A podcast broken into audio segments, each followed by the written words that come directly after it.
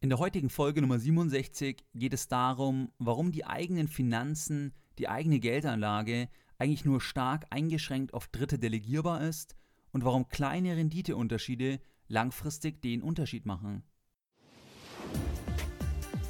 Herzlich willkommen bei Geldbildung, der wöchentliche Finanzpodcast zu Themen rund um Börse und Kapitalmarkt.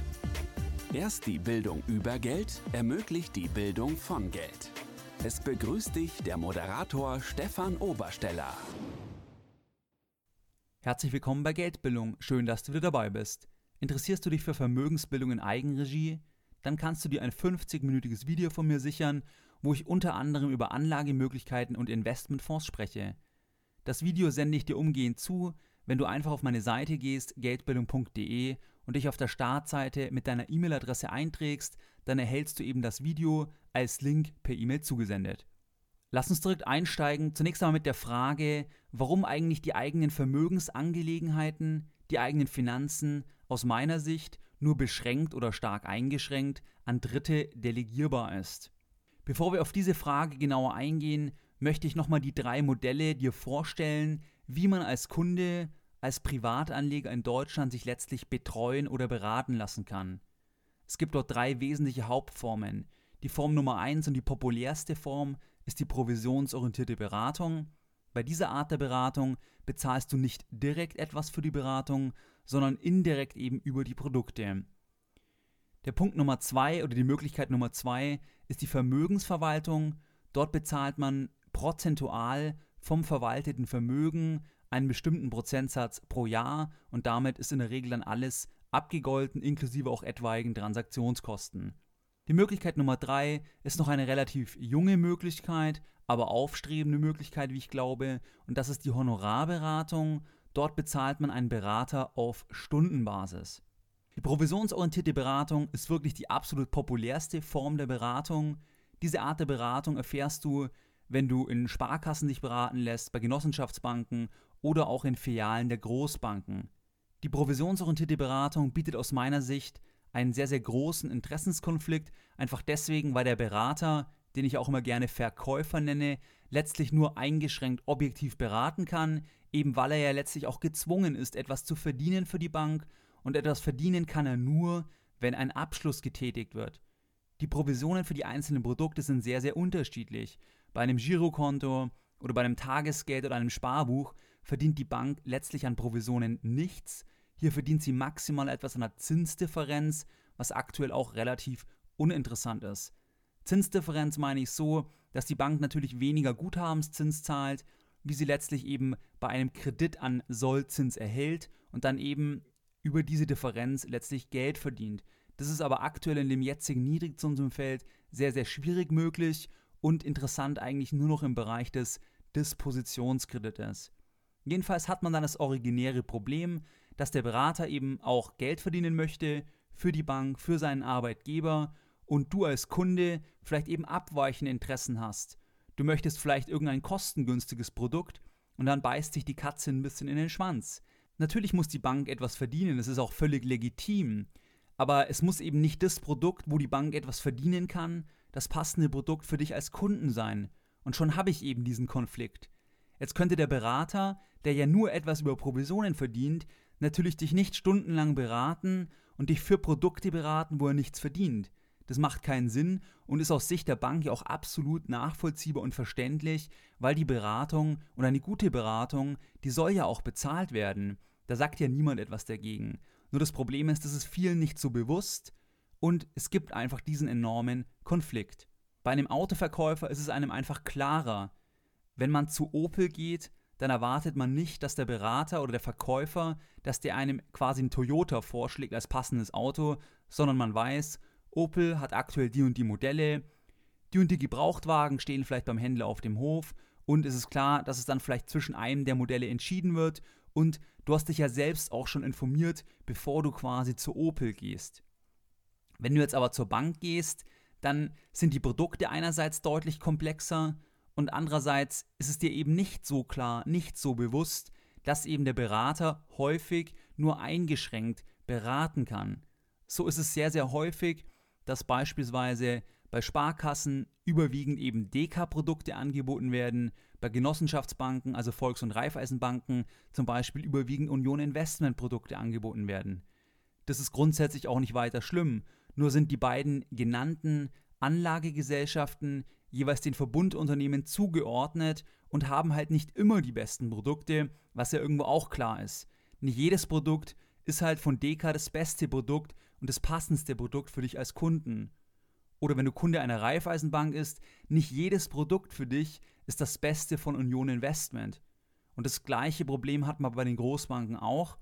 Und wenn sie dann sagen, ich habe eine breite Produktpalette, dann ist diese Produktpalette halt auch immer nur mit hohen Kosten belegt, eben damit die Beratung auch bezahlt werden kann. Und hier sehe ich einfach ein großes Konfliktpotenzial. Und das ist für mich ein wesentlicher Grund, warum es eben auch nur schwer delegierbar ist, die Beratung bei dieser Form der Beratung, weil man eben diesen Interessenskonflikt hat. Bei der Vermögensverwaltung ist es einfacher, es ist einfach relativ teuer und du brauchst dort halt mehr Vermögen.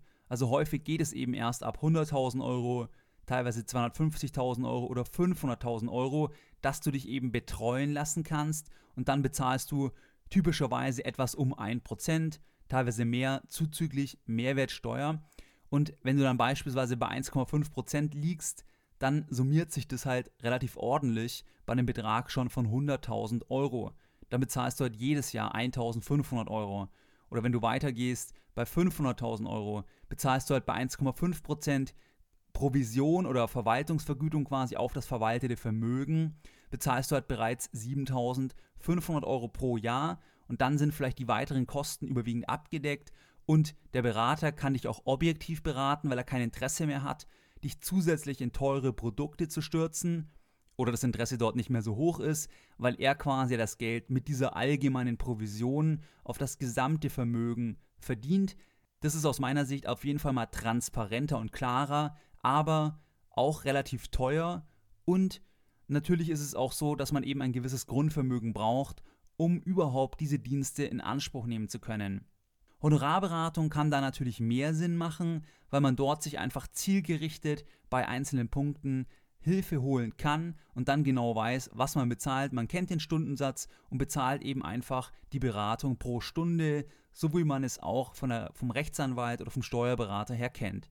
Grundlegende Probleme bei all diesen Punkten, egal ob man jetzt eben provisionsorientiert beraten wird, ob man in der Vermögensverwaltung ist oder ob man eben in der Honorarberatung ist, man hat einige Grundprobleme, die mich eben nach und nach immer mehr zum Schluss kommen lassen, dass eigentlich eben Vermögen nur eingeschränkt von Dritten erfolgreich verwaltet werden kann. Aus meiner Sicht ist der Hauptgrund, dass immer du das Risiko, du hast die Position im Portfolio, egal bei welcher Bank du bist. Am Ende gibst du ein Stück weit deine Verantwortung ab, weil du einer dritten Person vertraust, aber du trägst die Konsequenzen, weil du hast ja am Ende dann eben die Aktien, du hast die Fonds oder du hast die Versicherung eben im Portfolio und musst dann auch mit den Konsequenzen leben. Die Verantwortung hast du aber abgegeben. Und das ist für mich halt ein relatives Ungleichgewicht, mal abgesehen von einer Falschberatung, wo man vielleicht dann über den Rechtsweg einen Teil des Geldes wieder zurückbekommen könnte, unterschreibst du ja natürlich auch, über was du informiert wurdest.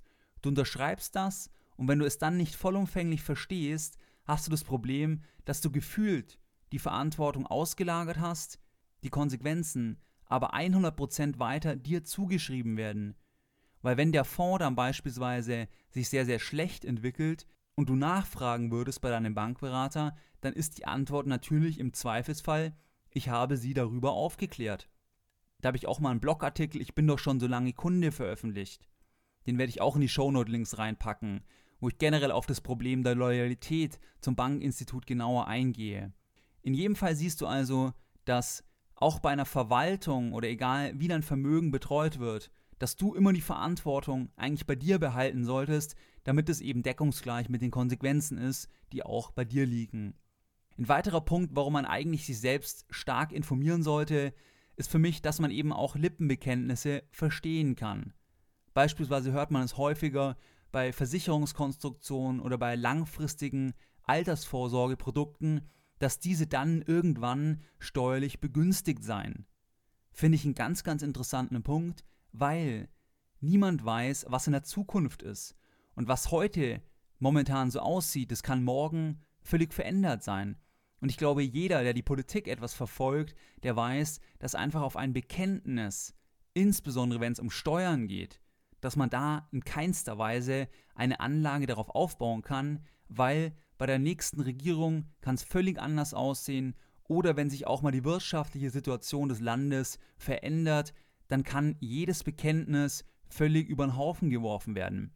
Und wenn du jetzt beim Berater sitzt und der sagt dir, schauen Sie mal, diese Anlage, dort sparen Sie heute ein, aber die unterliegt einer geringeren Besteuerung in 20 Jahren, dann würde ich darauf nicht wirklich viel setzen, eben weil man es nicht weiß. Und es ist aus meiner Sicht relativ unseriös, dann zu sagen oder quasi das als Verkaufsargument anzubringen, dass es steuerlich begünstigt sei und dies in der fernen Zukunft liegt. Wie gesagt, das kann sich jederzeit ändern. Es wird eine neue Regierung am Werk sein. Wir werden neue wirtschaftliche Rahmenbedingungen haben in 20 Jahren und dort kann die Besteuerung einfach völlig anders aussehen. Und das ist ein Beispiel eines Lippenbekenntnisses, wie ich es nenne. Und das erkennst du nur, wenn du eben auch das Wissen hast. Das Wissen, dass das eben nicht so sein muss und dass du nicht im Nachhinein dann überrascht bist, wenn du dann in 20 Jahren zum Beispiel in Rente gehst und dann siehst, ja Moment, mir wurde ja was ganz anderes versprochen, jetzt unterliegt es ja einer viel höheren Besteuerung.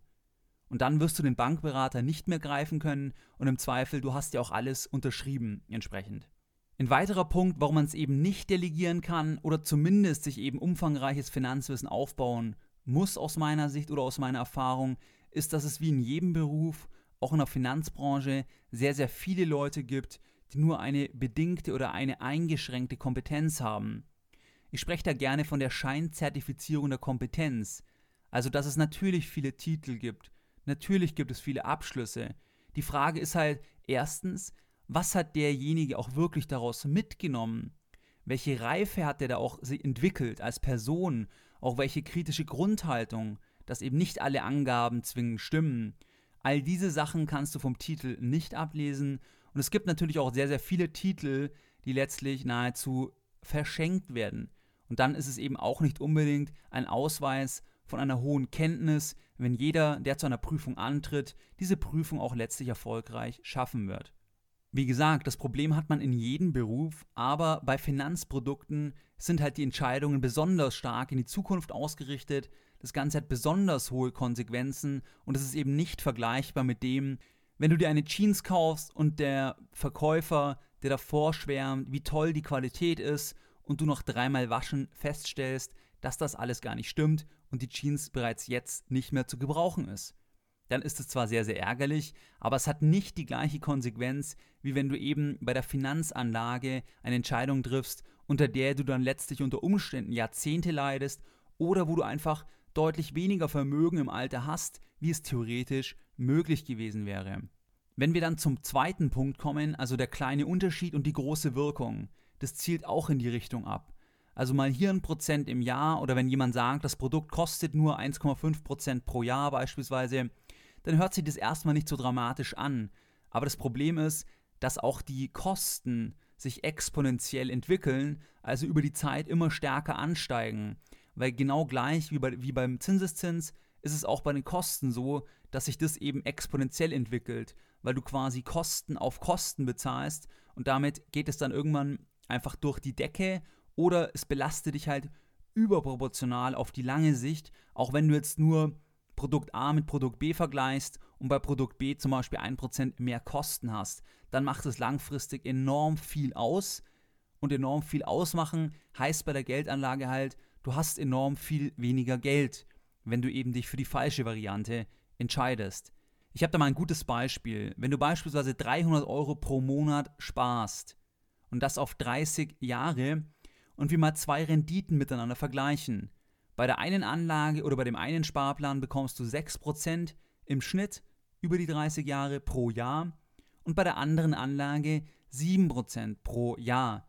Die Differenz ergibt sich zum Beispiel, weil das eine Produkt mehr Kosten hat und du dort eben zum Beispiel 1% mehr Kosten hast und deswegen bei 6% landest. Es könnte sich auch bei 6% ergeben oder eben diese Differenz könnte sich auch ergeben, wenn du zum Beispiel ein Produkt hast, wo aktiv verwaltet ist, also wo Fondsmanager wirklich Einzelwerte aussuchen und die das eben schlechter machen, wie zum Beispiel ein Vergleichsindex und 1% schlechter oder 1% weniger Rendite im Schnitt pro Jahr erzielen, auch dann könnte sich diese Differenz beispielsweise ergeben. Insgesamt hast du in dem Beispiel 300 Euro Sparrate pro Monat, also 3600 Euro pro Jahr und 30 Jahre Sparzeit. Hast du bei 7% dann am Ende der Laufzeit 353.000 Euro und bei 6% Rendite hast du 294.000 Euro.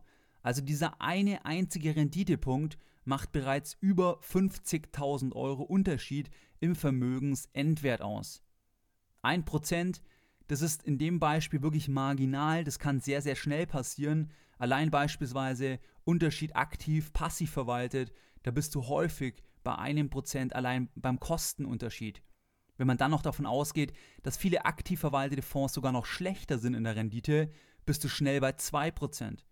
Und wenn wir jetzt vergleichen 7% versus 5% pro Jahr im Schnitt, dann ergibt sich bei 5% Rendite ein Vermögensendwert, also ein Kapital nach 30 Jahren mit einer Sparrate eben von 300 Euro, dann ergibt sich ein Vermögensendwert von 246.000 Euro circa. Das bedeutet, 2% Renditeunterschied in diesem Beispiel zwischen 5 und 7% macht auf 30 Jahre über 100.000 Euro Unterschied im Vermögen aus. Und der Renditeunterschied, der könnte auch noch deutlich größer ausfallen. Wenn du auf die Weltwirtschaft setzt bei sehr, sehr breiten Indizes, dann ist 7% langfristig durchaus realistisch gewesen in der Vergangenheit und ich bin auch nicht ganz unoptimistisch, dass das ganz langfristig auch in der Zukunft weiterhin möglich sein wird. Und das ist eben ein gewichteter Schnitt. Das heißt, in einem Jahr kann zwar um 20% raufgegangen sein, im anderen Jahr um 10% runtergegangen sein, aber im Schnitt sind diese 7% eben bei einem kostengünstigen Produkt und wenn man beispielsweise auf die Weltwirtschaft setzt, durchaus möglich. Deine Lessons learned in der heutigen Podcast-Folge. Was haben wir jetzt in der heutigen Podcast-Folge Nummer 67 besprochen? Wir haben besprochen, dass es drei mögliche Betreuungsformen gibt, und zwar die provisionsorientierte Beratung, die am populärsten ist, die Vermögensverwaltung, wo man einen gewissen Prozentsatz des verwalteten Vermögens als Gebühren bezahlt, und die dritte Form, die Honorarberatung, wo man den Berater auf Stundenbasis bezahlt. Die provisionsorientierte Beratung setzt aus meiner Sicht die ganz falschen Anreize, da die Bezahlung eben ausschließlich vertriebsorientiert und sehr, sehr produktorientiert erfolgt. Damit meine ich nicht, dass es sehr, sehr ehrliche und auch sehr, sehr gute Berater in Banken gibt, die vielleicht eben in dem provisionsorientierten System beraten, aber die Gefahr ist einfach sehr, sehr hoch, dass es eben zu Lasten von dir, zu Lasten des Kunden geht. Am Ende des Tages hast du das jeweilige Finanzprodukt im Portfolio und egal ob du die Verantwortung für die Auswahl des Produktes abgegeben hast oder nicht, die Folgen, die Konsequenzen dieser Entscheidung trägst du ganz alleine. Du trägst die Chancen und die Risiken und der Berater wird sich im Zweifel eben auf ein Beratungsprotokoll, was du unterschrieben hast oder was du unterschreiben musst, entsprechend zurückziehen. Wie in jedem Beruf gibt es auch im Finanzbereich sehr, sehr viele Berater oder einen gewissen Prozentsatz an Berater, die natürlich nur bedingt Ahnung haben und diese kannst du ja nur enttarnen, wenn du eben Finanzwissen hast kleine Kostenunterschiede, vor allem jährlicher Natur, also Kosten, die regelmäßig erneut anfallen, die führen langfristig zu enorm großen Unterschieden im Vermögensendwert. Wir hatten das Beispiel 1% weniger Rendite bei einer Sparrate von 300 Euro auf 30 Jahre macht eben einen Unterschied im Vermögen von über 50.000 Euro aus. Bei 2% Unterschied, also 7 versus 5%, ergibt sich bereits ein Unterschied von über 100.000 Euro. Meine Erfahrung ist, dass Finanzbildung, dass die eigene Bildung über Börse, Finanzen und Kapitalmarkt, dass das essentiell ist, weil man eben diese Grundprobleme hat, die wir besprochen hatten, und die hat man bei jeder Beratungsform und die Entscheidungen sind einfach zu langfristig und die Konsequenzen liegen zu stark bei dir, als dass man sich blind auf eine dritte Partei aus meiner Sicht verlassen sollte. Wie du es gewohnt bist, möchte ich auch die heutige Podcast-Folge Nummer 67 mit einem Zitat beenden. Und dieses Zitat ermutigt, sich selbst um das eigene Geld und Vermögen zu kümmern und ist von John Rockefeller. Lieber eine Stunde über Geld nachdenken, als eine Stunde für Geld arbeiten. Mehr Informationen zu Themen rund um Börse und Kapitalmarkt findest du unter www.geldbildung.de. Und immer daran denken, Bildung hat die beste Rendite.